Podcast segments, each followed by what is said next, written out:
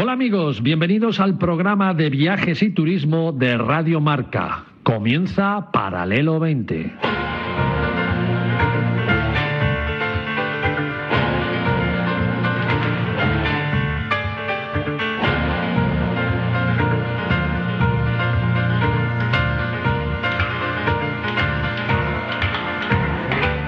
Paralelo 20, presentado por David Agüera, Marcial Corrales y su equipo de colaboradores.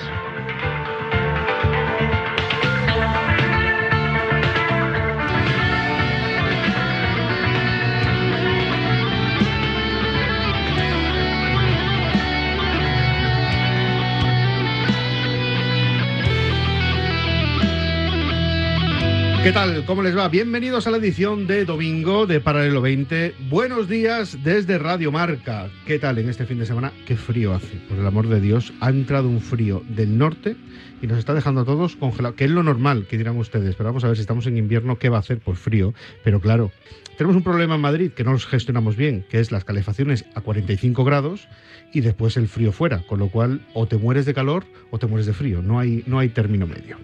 Bueno, como cada año, el diario americano The New York Times ha publicado un listado con los destinos a los que recomienda viajar.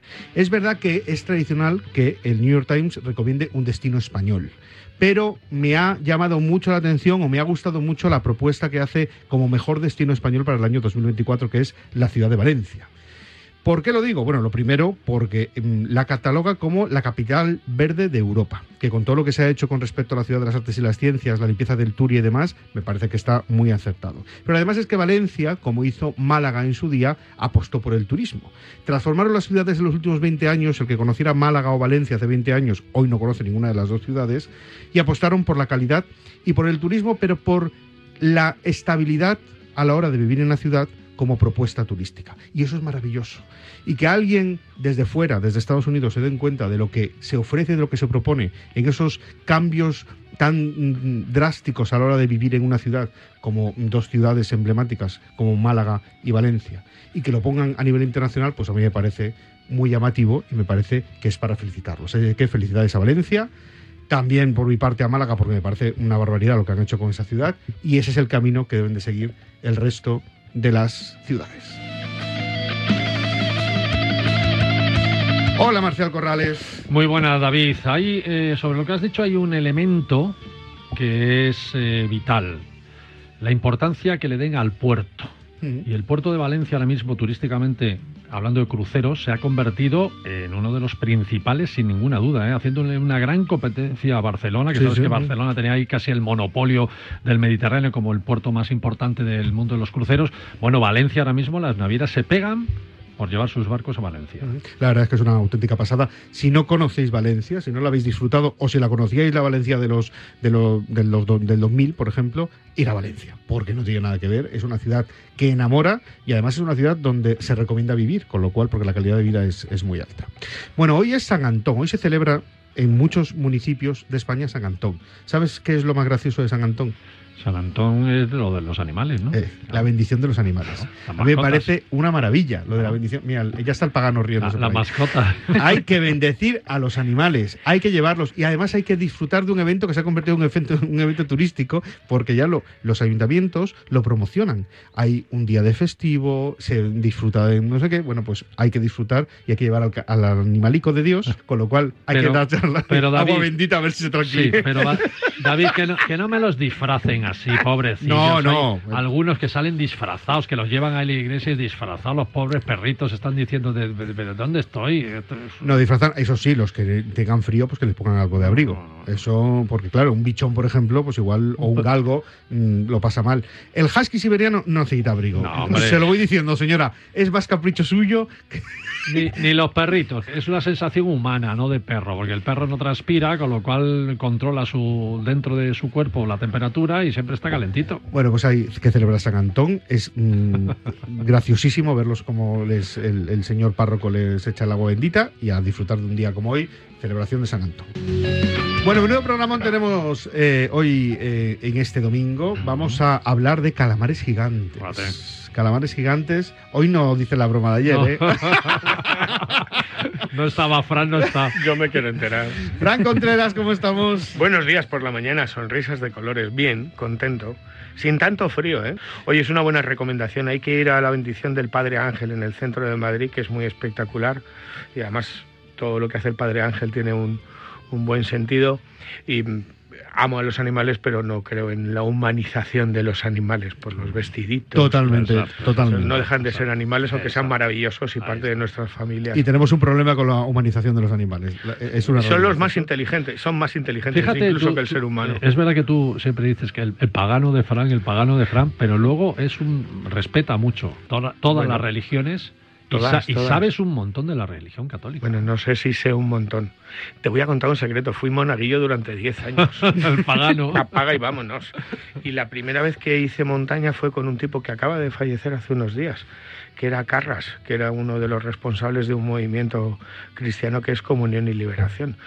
Bueno, mm, el hecho de estudiar, de viajar, de, descubrir, movido por mi curiosidad, me ha hecho descubrir que la figura de Jesús es apasionante, que en los primeros años de los cristianos el cristianismo es apasionante, pero me aleja mucho de una multinacional como es para mí, entiendo yo, la Iglesia Católica.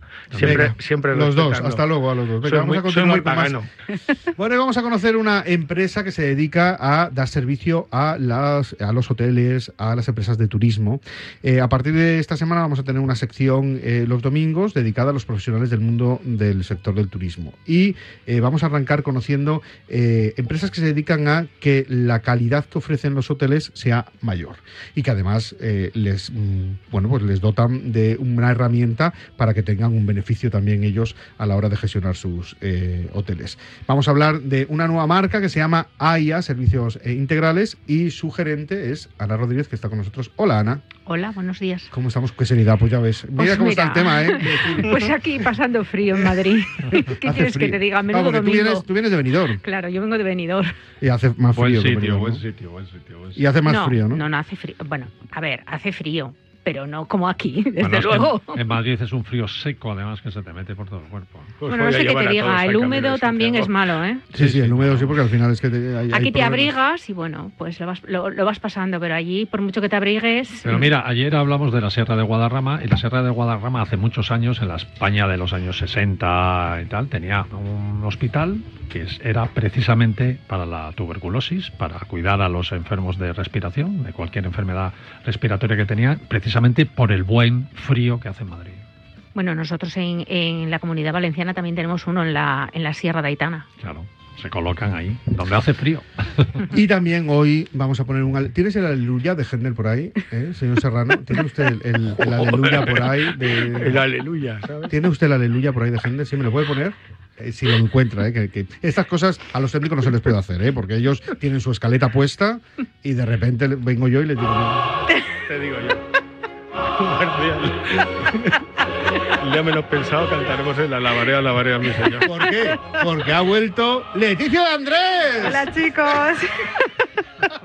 I can't with my life. Que se ha ido por el mundo y no, ya no sabía que tenía que venir por aquí. Hola Leticia, ¿cómo Hola, ¿qué tal?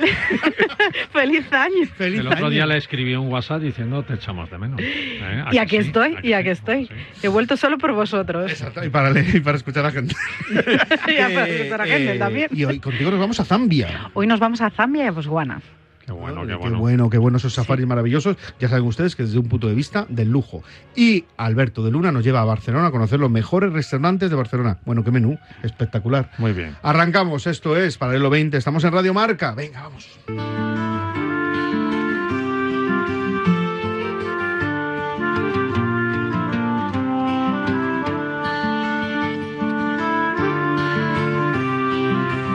¿Qué me gusta a mí el Lubre? ¿eh?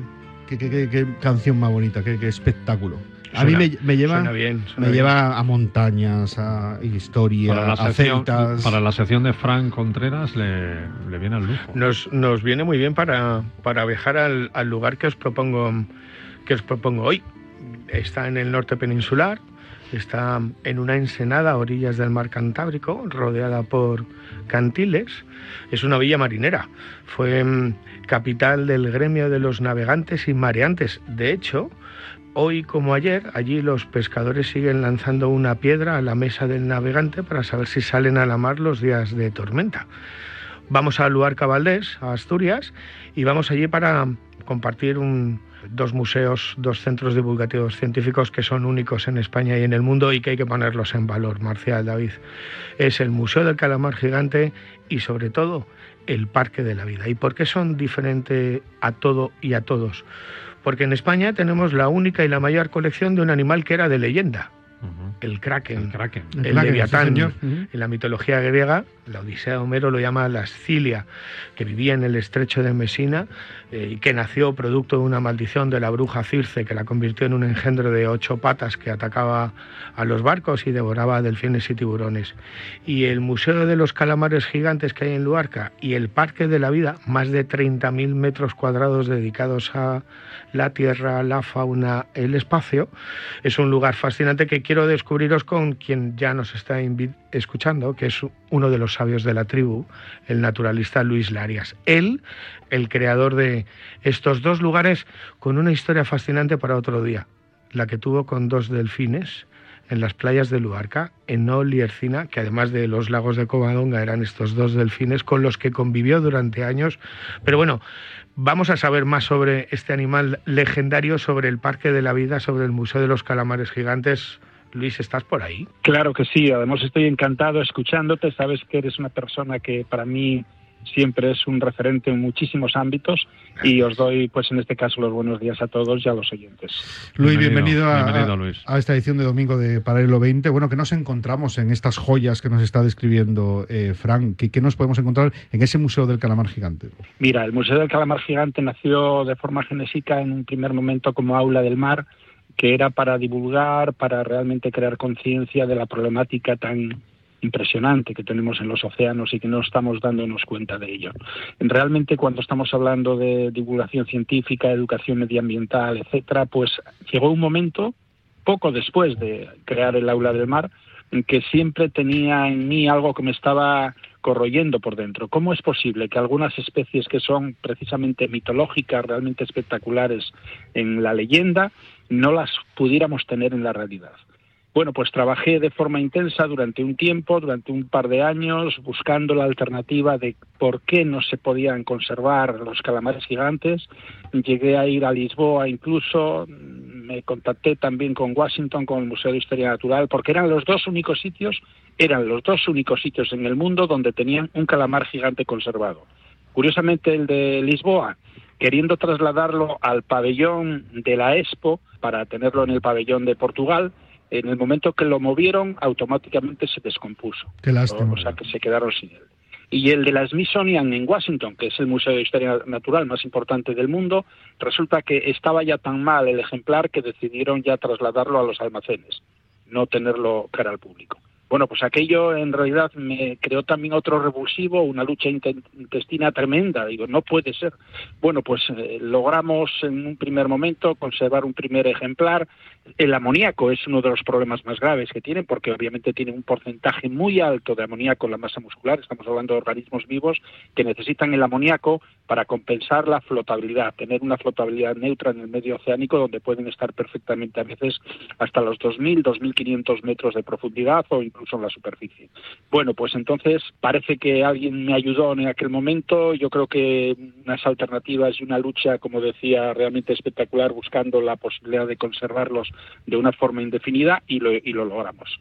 Lo logramos en un, en un primer ejemplar que a los dos años valoramos y estaba igual que el primer día de conservación y por lo tanto comenzamos ya a trabajar en aquellos que aparecían en cualquier parte del planeta. Y digo en cualquier parte del planeta porque no solamente aquí en el Cantábrico, que es uno de los puntos referenciales de presencia del Architeutis dux, el típico kraken, el calamar gigante de Julio Verne, no, además de ese área geográfica que estamos hablando de aquí, Caladero de Carrandi sobre todo, que además precisamente Fran lo conoce porque conoce lo que fue el proyecto Kraken. Ahí estuvimos. En busca del calamar gigante. sí, ahí, estuvimos, ahí estuvimos buscando. Tú fíjate fíjate, perdona que te interrumpa, Luis. Fijaros la importancia, el, calamar gigante, el Architectus dux, como lo llama la, ciencia, esta especie, ¿eh? hay otros cefalópodos, estos invertebrados marinos como el Taninja danae, este sí que da miedo, ¿eh? que tiene garfios en los tentáculos, que también está en el Cantábrico, es una especie que es misterio para la ciencia. La primera fotografía de un ejemplar eh, vivo se tomó en el 2005. La primera filmación se obtuvo en el 2013. Y todo lo que se sabe hoy es gracias, él no te lo va a decir porque es muy humilde, pero es gracias a Luis Laria y a su colega Ángel Guerra, entre otros especialistas que desde los años 70 y más concretamente desde los años 90 están estudiando todos estos ejemplares capturados por los pescadores o varados en las playas. En Asturias se le llama peludín por el, el tipo de piel cuando aparece muerto. ¿Y qué se sabe de ellos? Que viven entre 500 y 1500 metros de profundidad, que viven entre 3 y 9 años, los jóvenes en aguas superficiales, los adultos en aguas profundas y frías, que son solitarios, territoriales, eh, cazadores nocturnos, caníbales, que se alimentan de delfines, de tiburones, de crustáceos, que tienen un cuerpo con un saco fusiforme que envuelve todos los, los órganos vitales, luego ocho brazos y dos tentáculos, que las hembras llegan a alcanzar 22 metros de longitud y una tonelada de, de peso. Una joya. Mm, son, son un animal fascinante, son un auténtico dinosaurio viviente y todo esto que te estoy contando y muchas cosas más son las que Luis Laria, que comenzó con un ejemplar varado en las playas de Luarca, que llevó a un colegio y que en ese colegio le dieron un aula para que los estudiantes descubrieran la fauna marina del Cantábrico, es hoy el Museo del Calamar Gigante y el Parque de la Vida. Luego contaré más detalles del Parque de la Vida porque ahí hacen ciencia con conciencia y desarrollan una conciencia con medioambiental. Fíjate que ahora está de moda, ¿eh? con todo el tema de los plastiquitos. Pues está muy bien ir allí para saber qué debemos hacer. y cómo yo creo, yo creo que todo esto ha alimentado también ese misterio del calamar gigante. Siempre los que se encontraban se encontraban o varados o muertos. Era difícil de verles. Es decir, luego viven mucho en la zona mm. ártica y entonces era, era parecía una leyenda, ¿no? es, una, leyenda. el que lo veía lo veía él solo. Cuando uno va al Parque de la Vida descubres que este animal nace en la mitología, en la mitología griega, en la Odisea de Homero aparece reflejado.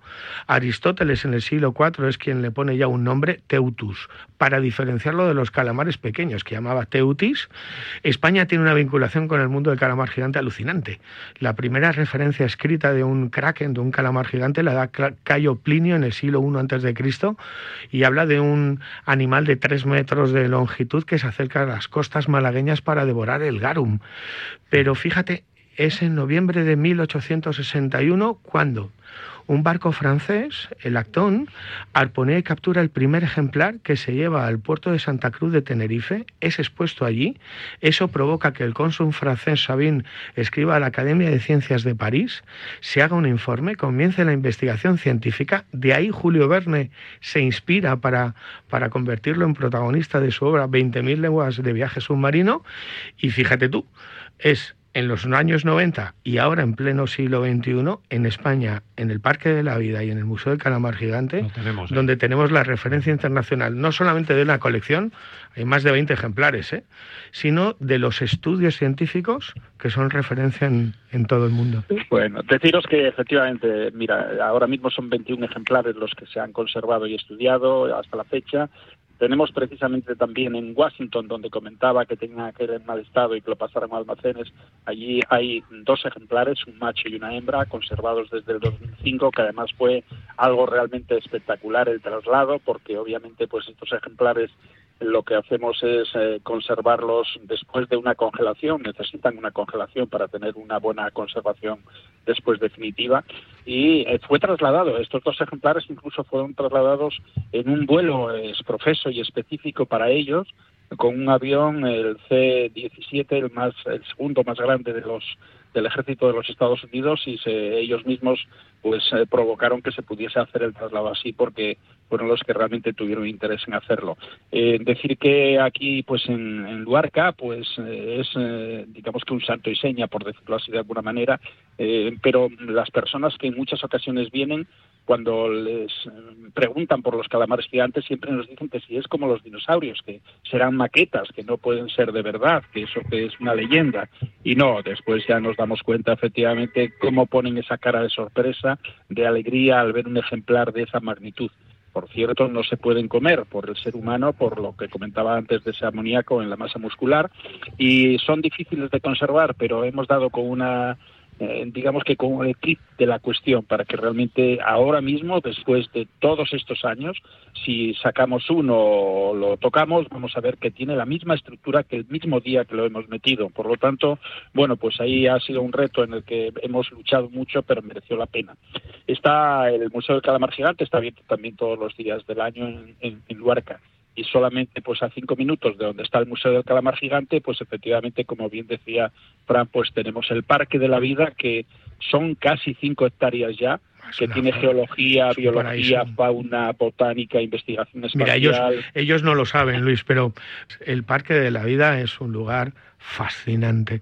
Son 30.000 metros cuadrados dedicados a el mundo de la vida en la Tierra, de la biología, de la fauna, de la recuperación de animales. Es un lugar donde se transmiten y se comparten los valores medioambientales. Si os digo que tiene el mayor planetario del norte peninsular, con una cúpula de 12 metros con capacidad para 100 personas.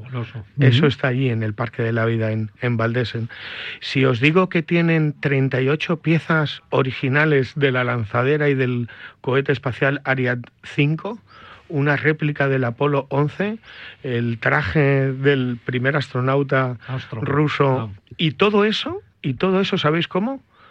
de forma independiente, porque detrás del Parque de la Vida está una asociación maravillosa que es el CEPESMA y son voluntarios, la Coordinadora para la Protección de Especies Marinas, y todo eso lo ha conseguido Luis sin ayuda institucional. Algún día tendremos que preguntarle cuál es el secreto para tener acuerdos con el INTA, con el CSIC, con la NASA, con todas las instituciones del mundo para conseguir un parque en el que descubres eh, tu mundo y el origen de tu mundo, de la evolución humana, de una forma diferente. Oye, ¿cómo lo haces, Luis? Mira, Frank, además te comentaría, es el único sitio del mundo donde puedes entrar dentro del fuselaje real de un cohete espacial.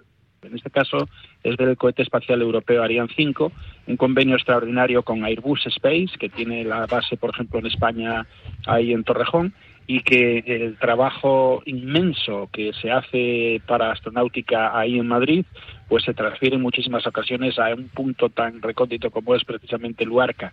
Hemos tenido este, este convenio, esta colaboración extraordinaria que resultó ser tan oficiosa como que ahora mismo la cantidad de material que tiene el Parque de la Vida, no solamente de Airbus, sino también, en este caso, de la propia Agencia Espacial Europea, para quien trabaja Airbus también, pero también NASA, y también eh, tenemos, pues, precisamente material ruso.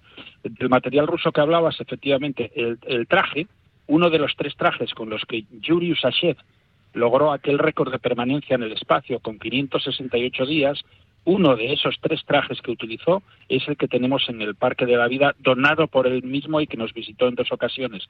Estábamos a la espera de firmar el convenio con la Agencia Espacial Rusa, pero por medio comenzó esta. Sí, ya me he enterado que lo vais a firmar ahora, después de la pandemia lo, vais a firmar. Oye, y, el resto de cosas. Si me permites, también, eh, fíjate, en el tema de la investigación, eh, pues bueno, esta Luarca es cuna de Severo Ochoa y de Margarita Salas. Curiosamente, Margarita Salas presumía de que ella quería morir con la bata puesta. A sus ochenta y tantos años seguía diciendo que quería seguir investigando. Y ahí tenemos incluso hasta esa última bata que fue con la que trabajó en el Laboratorio de Biología Molecular de Madrid, Margarita Salas. si no te corto, me van a cortar a mí. Me van a cortar a mí. Luis, que ya estás como la radio, que nos quedamos sin tiempo. Oye, para otro día contamos tu anécdota con Severo Ochoa y su sombrero y le cuentas a Marcial los 40 lugares donde has buceado que no son turísticos sí, eso me y con lo que te has encontrado. Pero otro día, porque me van a matar. que no me metáis a Marcial en la conversación que entonces ya sí que no despido. Me van a matar, Luis. bueno, Luis, yo, yo que iba a decir que el ojo animal más grande del mundo. El del calamar. También, también. El tamaño de una calabaza. Eh, Luis, es el ojo más grande del reino animal. Gracias por todo lo que hacéis y, estaremos en contacto para que nos cuentes más cositas. Un abrazo muy fuerte. Un abrazote, maestro. A Feliz año a todos. enhorabuena. enhorabuena.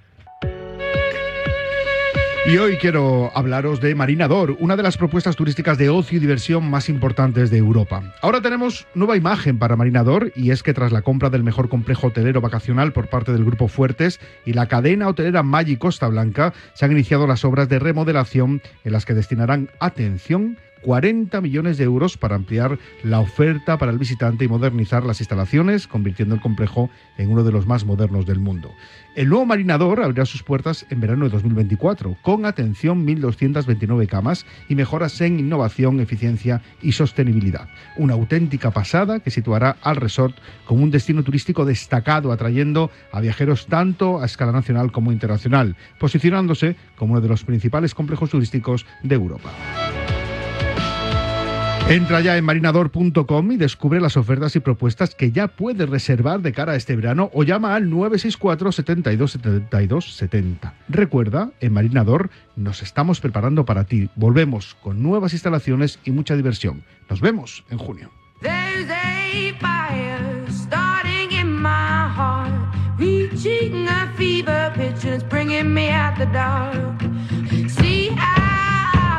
Seguimos en Paralelo 20, estamos en Radio Marca. Se lo decía, a partir de esta semana vamos a tener un pequeño espacio dedicado a conocer a los profesionales del sector del turismo. Vamos a conocer a aquellos que trabajan para que el turista, cuando llega a destino, tenga la mejor de las calidades. Hay empresas que se dedican a que los hoteles y las empresas del sector del turismo, apartamentos turísticos, aquellos que alojan a los que vienen, ofrezcan un servicio de una calidad extraordinaria. Y hoy vamos a conocer a una de ellas, bajo una nueva marca que viene a darle más prestigio y más eh, calidad a esos servicios que se llama AIA, Servicios Integrales, y su gerente está con nosotros, que es Ana Rodríguez. Hola, Ana. Hola, buenos días. Bueno, cuéntanos, llevas 10 años de experiencia en el sector, has trabajado durante muchísimos años en este sector eh, haciendo eh, pues que las empresas mm, su labor sea más fácil para, para ellas y ahora das un paso más, amplías a nivel nacional y además vas a mm, la excelencia, ¿no? buscas la excelencia en el trabajo amplío a nivel nacional eh, y ahora lo que voy a buscar con esta nueva empresa es la excelencia. Bien, si el hotelero quiere externalizar o si dentro de su personal que tiene quiere que lo formemos para que tengan un mayor trato con los clientes, un mejor trato, mm, una excelencia, darle un, toque mejor al, al hotel.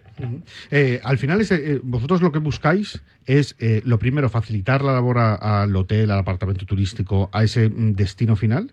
Y lo que buscáis es también que cuando llegue un cliente, la calidad sea sobresaliente. Por supuesto, por supuesto. Nosotros mm, podemos externalizar todos los servicios de un hotel, pero aparte de externalizarlos, lo que le damos es un punto más de calidad. O sea, nosotros mm, vamos más allá queremos que el cliente cuando llegue a la habitación o llegue al, al recibidor o llegue donde vea que la calidad es superior a la que le puede dar un, empleado del hotel.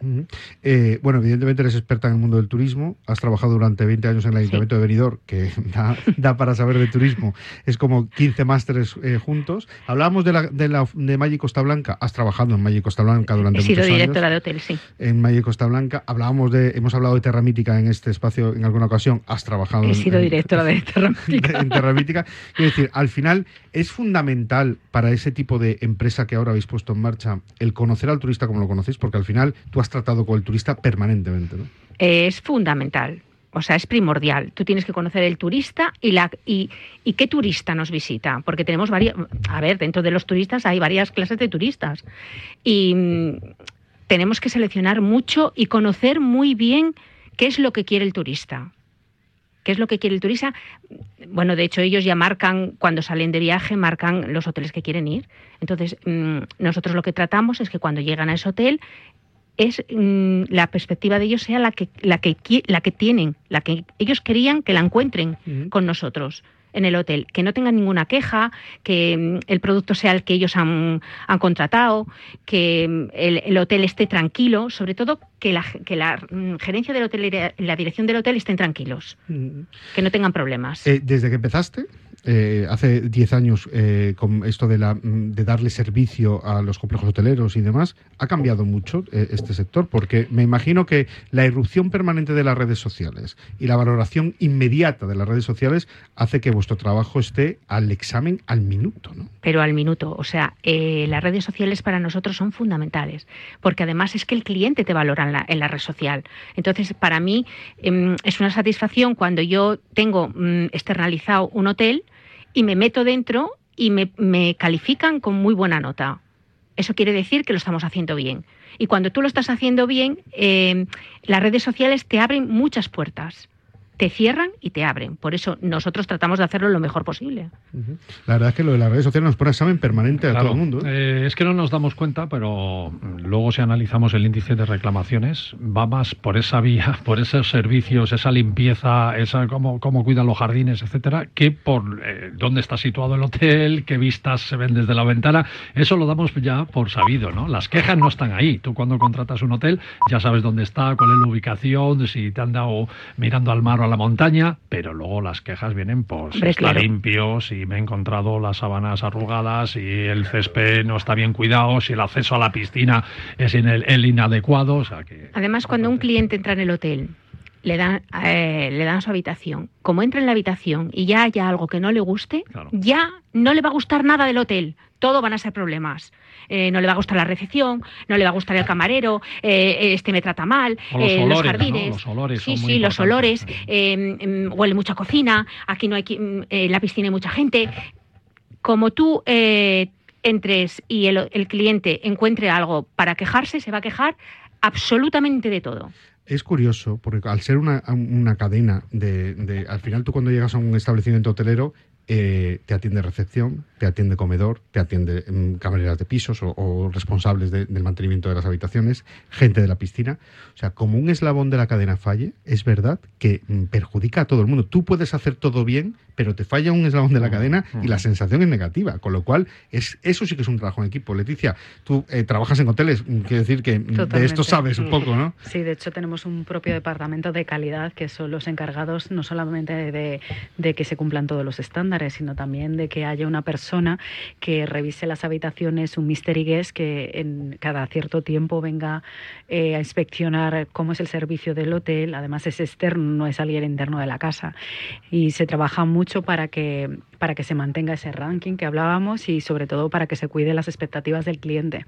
Pero fíjate que habéis dicho una cosa súper vital, ¿no? Antes, antiguamente, alguien se quejaba, pues hacía una hoja de reclamaciones y tal, y estaba esa queja como controlada. Es decir, tenías la opción de disculparte, de darle una opción y tal. Ahora nadie dice nada, lo escriben en las redes sociales no, no. y estás perdido. Es más, antes eh, te pedían una hoja de reclamaciones y tú no ponías ningún problema, le dabas la hoja de reclamaciones. Ahora hay una queja en recepción de limpieza o de lo que sea y estás temblando, porque sabes que el paso siguiente es la red social. Bueno, es que de tener un 4,5 en, en, una valoración en Google, por ejemplo, que ahora es el que se está posicionando como el gran eh, valorador de este tipo de cuestiones, en bajar un medio puntito, quiere decir que pierdes mm, reservas, con lo cual eh, es que estás temblando, realmente estás temblando porque, bueno, evidentemente todos somos humanos y puede haber fallos, pero claro, lo normal es que haya un nivel y una estabilidad en la calidad. Hombre, claro.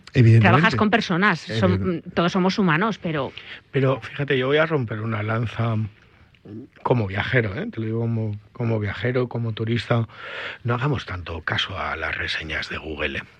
Y a las reseñas que hay en el mundo virtual, que no es una realidad, es una realidad paralela y que últimamente, como otras muchas redes sociales, se ha convertido en un pozo sin fondo. Parece un pozo negro y parece más un psiquiatra o un psicólogo en el que hay mucha gente. Sistemas de medición. Pero, fíjate, a mí, a mí eh, te hablo personalmente, no me sirve. Me gusta un hotel, el lugar donde está montaña, mar, me gusta la zona, voy y soy yo en primera persona quien decide cómo es. ¿Sabes por qué? Porque esto de la, de la encuesta digital me suena mucho a psicólogo y hay mucha gente con mucha frustración en esta vida que igual que te la paga en un atasco en Madrid, al un semáforo y te pone de vuelta y media, o en el metro o en el autobús o en la tienda, vuelca toda esa ira y esa frustración de su vida en, una encuesta. Los locutores de radio sufrimos eso. Haz un análisis, haz un análisis, Marcial David. Mirar cuántas positivas hay oye, no es posible que un hotel fenomenal para una gran mayoría, que a lo mejor no entra en Internet, esté plagado de críticas que sin un sinsentido. Algo falla ahí. Evidentemente tú le, eh, vas a hacer la crítica especialmente cuando tienes una mala experiencia. Cuando tienes Ah, claro, la mala pero la, la- mala- la- la- la la buena buena- experiencia se pasa. O sea, ¿Eh? tú ya lo das por hecho y te vas tranquilamente. Alberto, nuestro alquimista de los fogones, sabe muy bien cómo es el mundo de las redes y lo sufre. Eh, que, me van a matar a mí con el tiempo hoy. Eh, por cierto, esta nueva marca, AIA, Servicios Integrales, lo presentáis en Fitur, ¿no? Lo presento cuando- en Fitur, sí, y es a nivel nacional. Aquí ya salimos a nivel nacional. Hasta ahora estábamos eh, n- nivel Comunidad Valenciana, ahora ya salimos al resto de España. ¿Qué servicio es el que más os piden? Pues mm, nos piden todo, pero sobre todo externalización de pisos. Limpieza de pisos es lo que más te piden, porque es donde más quejas suele haber. Entonces es donde más te piden. Bueno, al final, claro, la limpieza de la habitación es básica para un, un cliente y además, y además de cierto nivel en los hoteles es, es fundamental. Es fundamental. Y eh, me ha llamado la atención porque se externaliza ahora mucho también, eh, me comentabas, la noche en los hoteles. La ¿no? noche muchísimo. La, recepción en los hoteles. en La noche. recepción de noche se externaliza ¿Ah, sí? mucho, sí. Ya no se tiene un recepcionista de noche, sino se tiene personal cualificado en seguridad que a la vez Sí, pueden hacer de recepcionistas. Sí, sí, Ya, de- eh, hablamos de la optimización también. De... Pero es que es muy importante porque es algo que me explicaba costes, ¿no? Ana. Dice, pero claro, tú porque cuando en ese servicio de noche, si tienes una baja, ¿cómo lo cubres? Claro. Claro. Y sin embargo, claro, aquí lo tienes cubierto permanentemente porque la empresa te tiene que dar ese servicio. No, si no, o si no te lo hace bien, pues pides otro. No, no, nosotros lo cubrimos Si no estás contento con la persona que tienes, Claro, evidentemente. pero de, todas maneras se cubre todo. Y, y la ventaja que tiene el hotel es que hay temporada alta y temporada baja, que lo queramos o no lo queramos. Bueno. Y en temporada alta tienes X trabajadores y ellos en temporada baja te dicen, yo solo tengo esta ocupación. Y tú, con tus trabajadores, haz lo que quieras, pero yo aquí necesito tantos. Y ese problema a ellos lo quitas, el, el tema del personal. Eh, por cierto, que todos conocéis el Festival de la Canción de Benidorm, ¿no? Es que estuvo en el Festival de la Canción de Benidorm trabajando. Fui eh, coordinadora. Ay, Años. digo, digo, lo mismo cantó y me he quedado muerto. Oye, Claro. y, y para cuándo, Ana, para cuándo una estatua ahí en la playa, en la playa- No creo. entre, entre Poniente y, y Levante? no creo, no creo. Está la cosa fastidiada. Está la cosa, no sé yo qué decirte. Ana Rodríguez, gerente de AIA, Servicios Integrales. Gracias, te quedas por aquí. Muchísimas gracias, sí, claro, por supuesto. Vámonos, venga. Un viaje diferente con Paralelo 20. Tu paraíso para el esquí está en Gran Valira Resorts, un espacio ideal para esquiar, practicar snowboard o disfrutar de una montaña eterna en el dominio más grande del Pirineo. Descárgate ya gratis Marca Plus en tu móvil, tableta o PC para conocer todos los detalles de una estación única situada en Andorra. Además participa en sus juegos interactivos y consigue premios exclusivos. Colaboran Marca y Radio Marca. Oye, Alberto, ¿tú tienes alarma? Sí, la de Securitas Direct. ¿Y qué tal? Es que estamos pensando en ponernos una. En mi bloque la está poniendo todo el mundo. Y me preocupa que si vuelven a robar, entren en mi casa. Ni te lo pienses. Por lo que cuesta, merece la pena vivir tranquilo. Protege tu hogar frente a robos y ocupaciones con la alarma de Securitas Direct. Llama ahora al 900-103-104. Good time call, phone's blowing up. Ring on my doorbell. I feel the love, feel the love. Bienvenido de nuevo, amigos, después de este pequeño corte publicitario. Hemos tenido una parte ahí muy, muy animal, con ese calamar gigante, y vamos a tener una segunda parte también muy animal, porque nos vamos de safari, nada más y nada menos, a Zambia. Pero antes, David, tenemos a Alberto de Luna aquí. Sí, con además nos, nosotros, nos ¿eh? vamos a Barcelona. Bueno, vamos a Barcelona. Venga, eh, vámonos, que- venga, que- vámonos. que- que hay muy buenos restaurantes en Barcelona.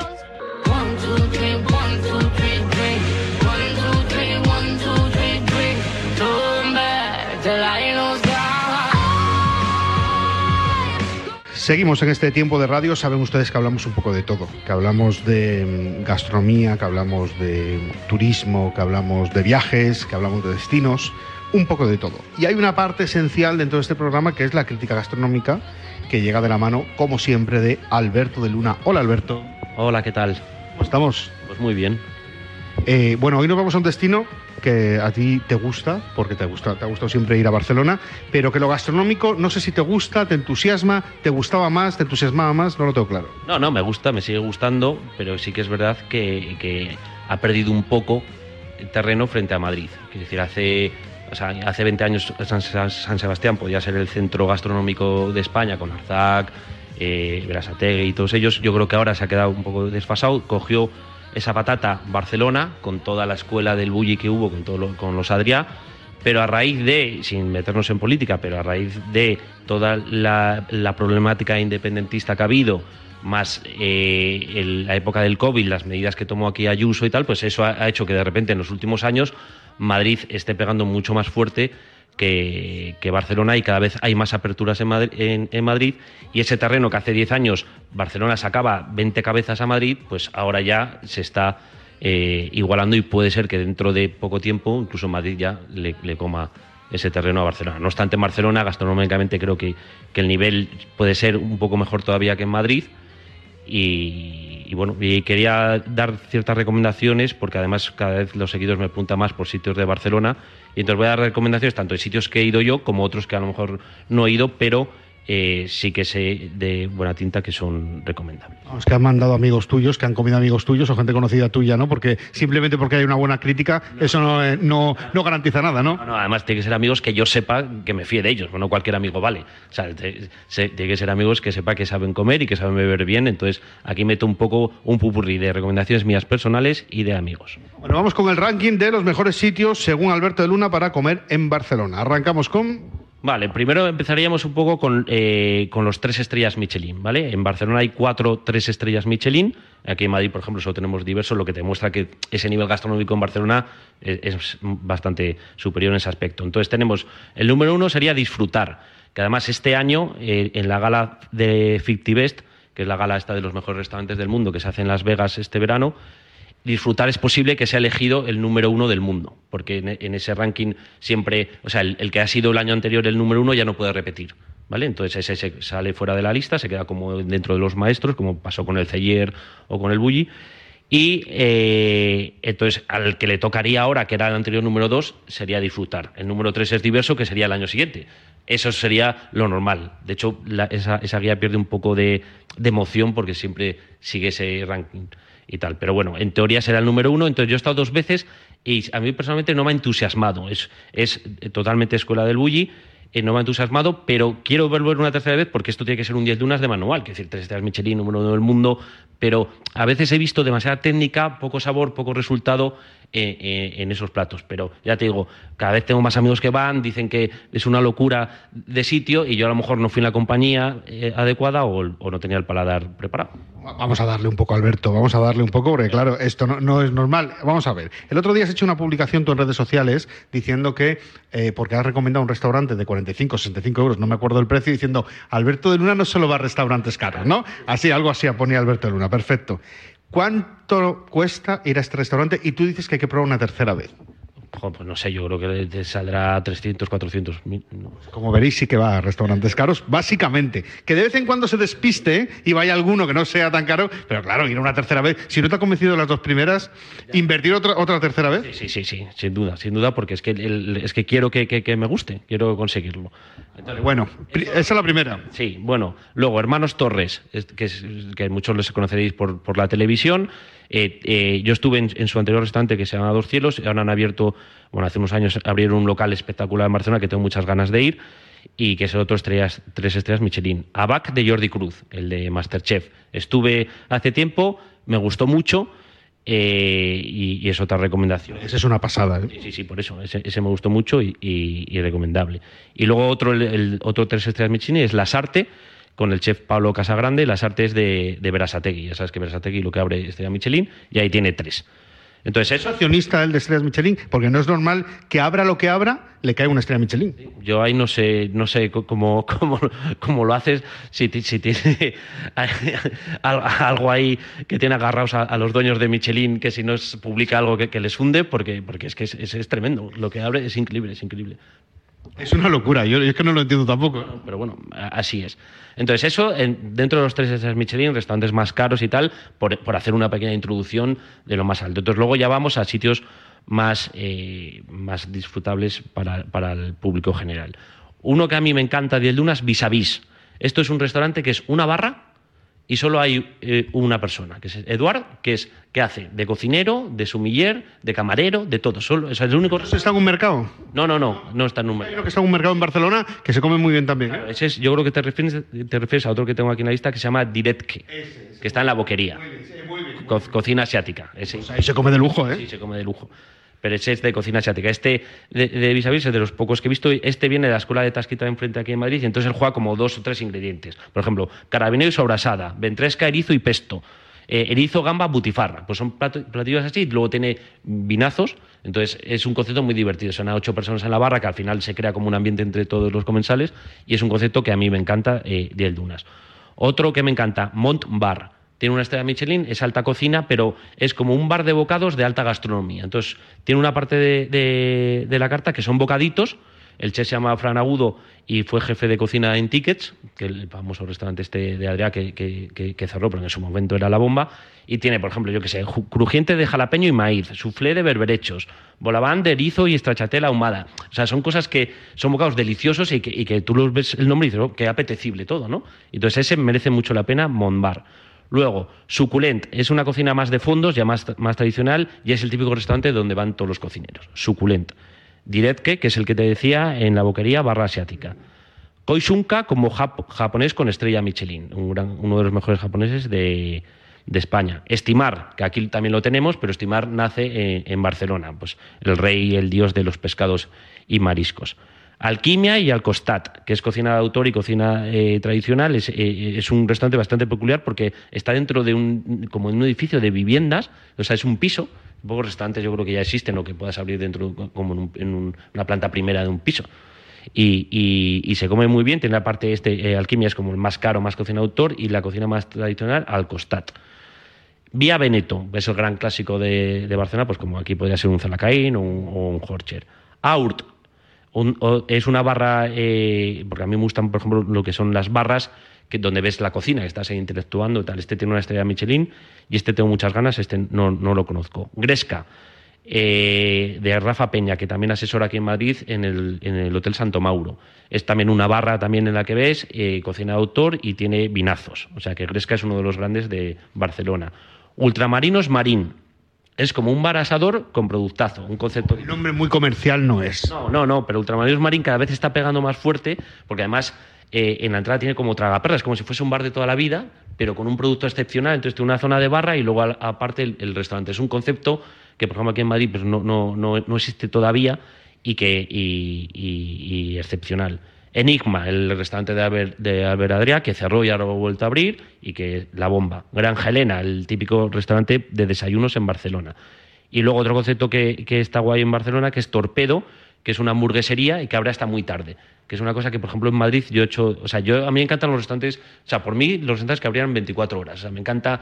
O sea, en Madrid es muy difícil. Un día haremos un listado de aquellos restaurantes en los que puedes cenar a partir de las 12 de la noche. Y hay zonas de Madrid que están muertas, pero muertas, no se puede comer en ningún sitio, es horroroso. Sí, sí, sí. Por eso, entonces, cuando dices, "Joder, Madrid nunca duerme, eh, nada, o sea, que tú vas a, Nueva York y sí que hay restaurantes que a las 4 de la mañana están abiertos, y entonces, eh, eh, en, o, o en Asia, en tal, en, pero en Madrid, cero. Entonces, que tú tienes el Caripen, que es uno de ellos y tal, pero que te abre hasta las 2 o las 3, pero que a mí me encanta eso de, oye, son las 2 de la mañana y puedo ir a un restaurante a tal, y no solo en el concepto de borrachera, sino, oye, pues que puede ir por cualquier, pues sales del teatro o por lo que te apetezca. Entonces ahí ese torpedo de hamburguesas eh, eh, en, en Barcelona es, es un poco ese concepto. Entonces eso sería un poco pues la recomendación. Yo creo que ahí están prácticamente los más top de Barcelona, todo tipo de rango de precios, todo tipo de comida, gastronómicos, menos gastronómicos, y esas serían mis recomendaciones de Barcelona que luego ya cuando publique el, el, el- el story con todo esto, con el programa, pues los mencionaré todos uno por uno, porque al final es mucha información, hay que ir tomando nota.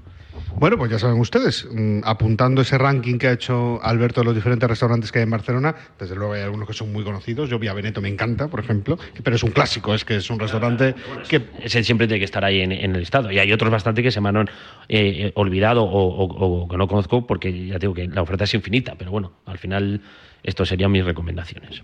Bueno, pues ya lo saben ustedes. Por cierto, que han ha hablado antes Alberto de eh, Arzac y ha hablado de Adrià. Evidentemente, Adrià fue el gran impulsor de la cocina moderna, ¿no? Y además, que, en portada de la revista Times, bueno, pues todo eso. Pero yo creo que el que le da calidad aquí, el que le da nombre a la cocina en España, fue Arzac, ¿no? Es el gran maestro de maestros. Sí, sí, sin duda. O sea, quiero decir, él, él pudo ser el, primero, ¿no? El, el- el- el que hizo esa- toda esa avanzadilla y todo ese, ese, ese recorrido.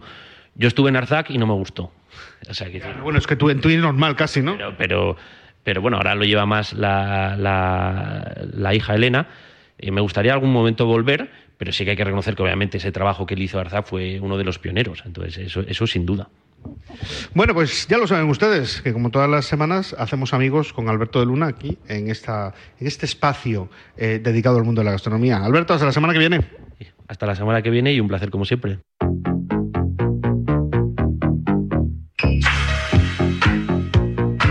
Venga, vámonos de Dolce Vita. ¿eh? Dolce Vámonos, Vita. Vámonos, venga, vámonos. Arriba, vámonos. Dolce Vita con Leticia de Andrés. Leticia, ¿cómo estás? Muy bien, y vosotros eh, veo que Además, la estáis todos protagonista, la protagonista de Dolce Vita era rubia también, como Leticia. Por supuesto, por supuesto. Y va a corbata como Leticia también. También me encantaba. Hoy nos vamos a Zambia y quería hablaros de este destino porque es un destino propio de la Dolce Vita además. Es un destino maravilloso que descubrí por casualidad y por causalidad el año pasado y creo que es muy recomendable. La gente apenas lo conoce. Normalmente, ¿cómo se va Zambia? ¿no? Eh, Cuando uno lo posiciona en el mapa, dice, ¿pero en qué parte de África está?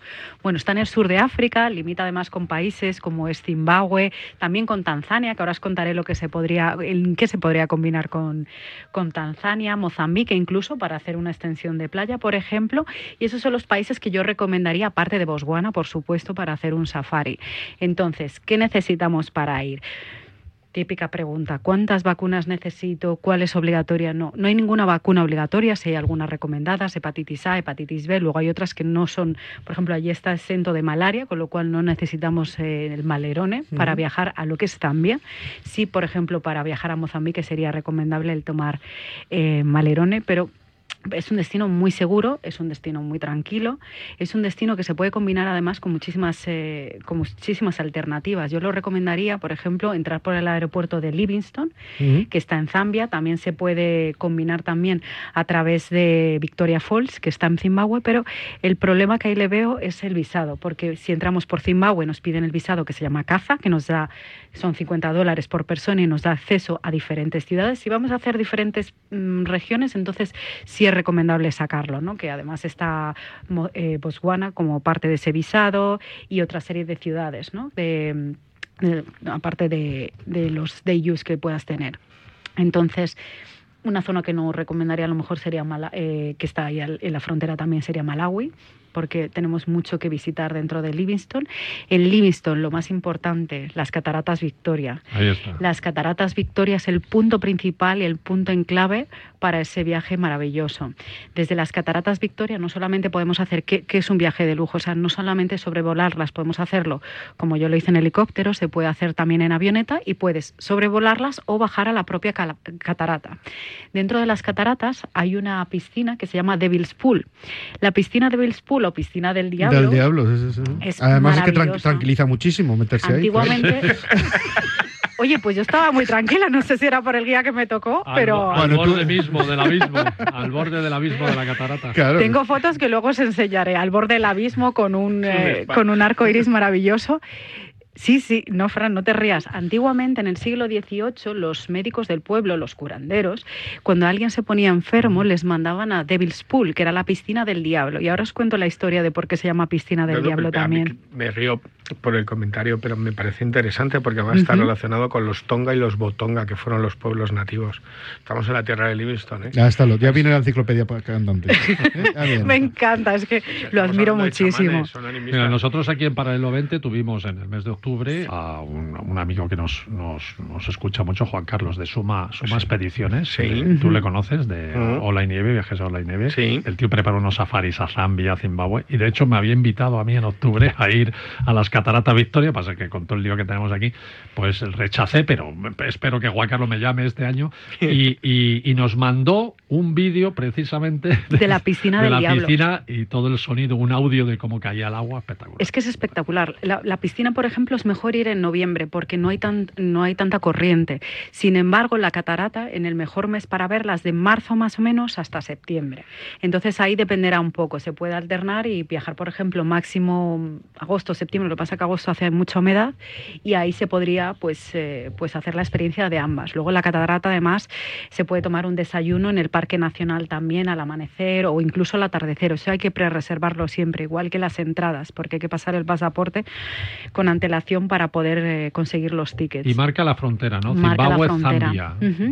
De hecho, desde uno de los hoteles que llevo yo, eh, pasamos directamente, puedes pasar andando directamente a Qué las bueno. cataratas Victoria con la llave de tu habitación. ¿De qué es maravilloso. es? De Anantara. Anantara. Sí, tenemos dos, Anantara y Abani. Desde la Abani se pasa directamente y con Anantara pues se ve las cataratas Victoria tanto desde el spa, que te están haciendo un masaje y te proyecta directamente las cataratas, esa, esa espumilla. Joder, oye, hay que hacer un. hay- en tu hotel Hay que hacer un fan trip, hay 20, que hacer un fan trip. Allá. Paralelo 20 Cada Zambia. uno, cada Gracias, uno le da gracias, su. Frank. Claro, vamos, a- nos, nos Sí. vamos allí, cada uno le damos al área. David se mete en el spa. y- En la- yo, la, yo la piscina del diablo. en el que, claro, disfruta del spa y luego cuenta la experiencia. Yo busco a los Tonga y a los Botonga y hablo de Livingston. Marcial es más de naturaleza. no Al sé. final nos acabé de contar la historia, que me voy a parecerme a, ver, Fran. a ver, a ver, a ver, cuenta, cuenta. Tú tu voy a parecerme a Fran. Escucha, tú tu libro, cuéntanos. Yo cuento mi libro porque creo que es muy importante. La piscina del diablo además tiene una cosa muy curiosa. Lo llaman así por dos cosas. Antiguamente los médicos, los curanderos, mandaban allí a los pacientes para que hicieran tratamientos porque al final todo es spa. Spa es health through water, es la salud a través del agua. Entonces decía que el agua tiene ciclos de vida y que era curativa. Eso era la filosofía zambiana. Y luego, aparte de eso, eh, la gente que iba allí como gratitud lanzaba cosas, arrojaba cosas. Pues hoy una pulsera como Fran, eh, unos cascos, bueno, cascos de aquella época, claro. Como la fontana de Trevi. ¿no? Como la fontana de Trevi. Entonces se encontraron, cuando hicieron una limpieza, la cantidad de cosas que la gente había tirado. Pero claro, no era por basura, sino como agradecimiento a que el agua les había curado. ¿no? Yo creo que les, cura- les curaba porque al enfermo le decía, métete ahí. Y decía, no, no, ya estoy bueno, ya estoy, estoy buenísimo. Pero vamos a ver, Es todo una esto, maravillosa, escúchame, ¿verdad? todo esto que es maravilloso, lo que estáis contando y todas estas cosas, ¿me queréis decir a qué mente clarividente se le ocurrió llamarle la mm, piscina del diablo? Pero eso es que me vas a me vas a dar en todo el cuello otra vez. Total. Detrás de la, eti- de la etimología de los lugares siempre hay una historia. Y seguramente esa historia esté relacionada con el sonido que produce la caída del agua. Que en otra época y en otro tiempo para los tonga o para los botonga. Sería un diablo. Aquello sería como o un alguien diablo. del otro algo- lado. No, no- Pasa en Iguazú, en Iguazú. La gran catarata de Iguazú se llama la boca del diablo. claro, siempre hay una connotación mágica animista detrás de ellos. Como combinación podemos combinarla, aparte de con vos, bueno, como hablábamos con el Parque Nacional de Baja Zamberi, que de Zambeti, perdón, no Zamberi, Zambeti, sí, Zambeti. y también Cafue, el Parque Nacional de Cafue, que para Mm. mí es muy interesante de, de visitar. Luego los, co- los que os comentaba, o sea, las fechas ya hemos hablado de ellas, el clima es un clima que tiene muchísima humedad, importante, repelente de mosquitos, ya sabéis. Eh, luego el Parque Nacional de Cataratas Victoria, acordaros como tip, pre-reservar siempre y si queréis la experiencia del desayuno, que es el desayuno al amanecer, es una experiencia de lujo, pero no es cara, es accesible a todos los bolsillos. Y así como curiosidad, comentaros también que la catarata de Victoria es el doble, es, eh, es justamente el doble que las cataratas del Niágara, no sé si eso lo sabíais. Entonces, nada. Para tirarse así a lo eh, cabecilla, maravilloso. Bueno, es que las cataratas de Niágara son famosas por dónde están y las películas. Y nada más comentaros también que hay un tren maravilloso tipo Orient Express, versión africana, que va desde, desde Livingston Pueblo hasta Zimbabue y que es donde se pueden también visualizar las cataratas por la parte de Zimbabue y que recomiendo encarecidamente los viernes y los sábados. Qué bonito ese viaje.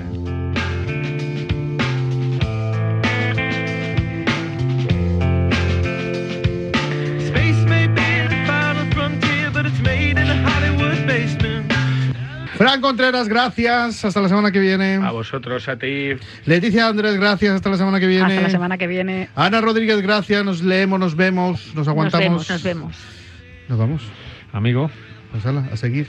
Hoy se me ha ido ya el tiempo. Porque queréis, ¿eh? Escucha, parezco Marcial un sábado vais ahora mismo. porque queréis, ¿eh? Porque Estás, queréis. estás cayendo en mis errores. Totalmente, totalmente. Nos vamos. Gracias, gente. Hasta la semana que viene. Adiós. El deporte es nuestro. Radio Marca.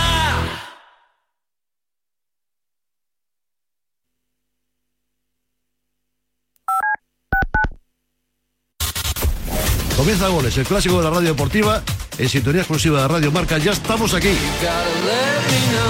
Goles es mágico. Goles es periodismo.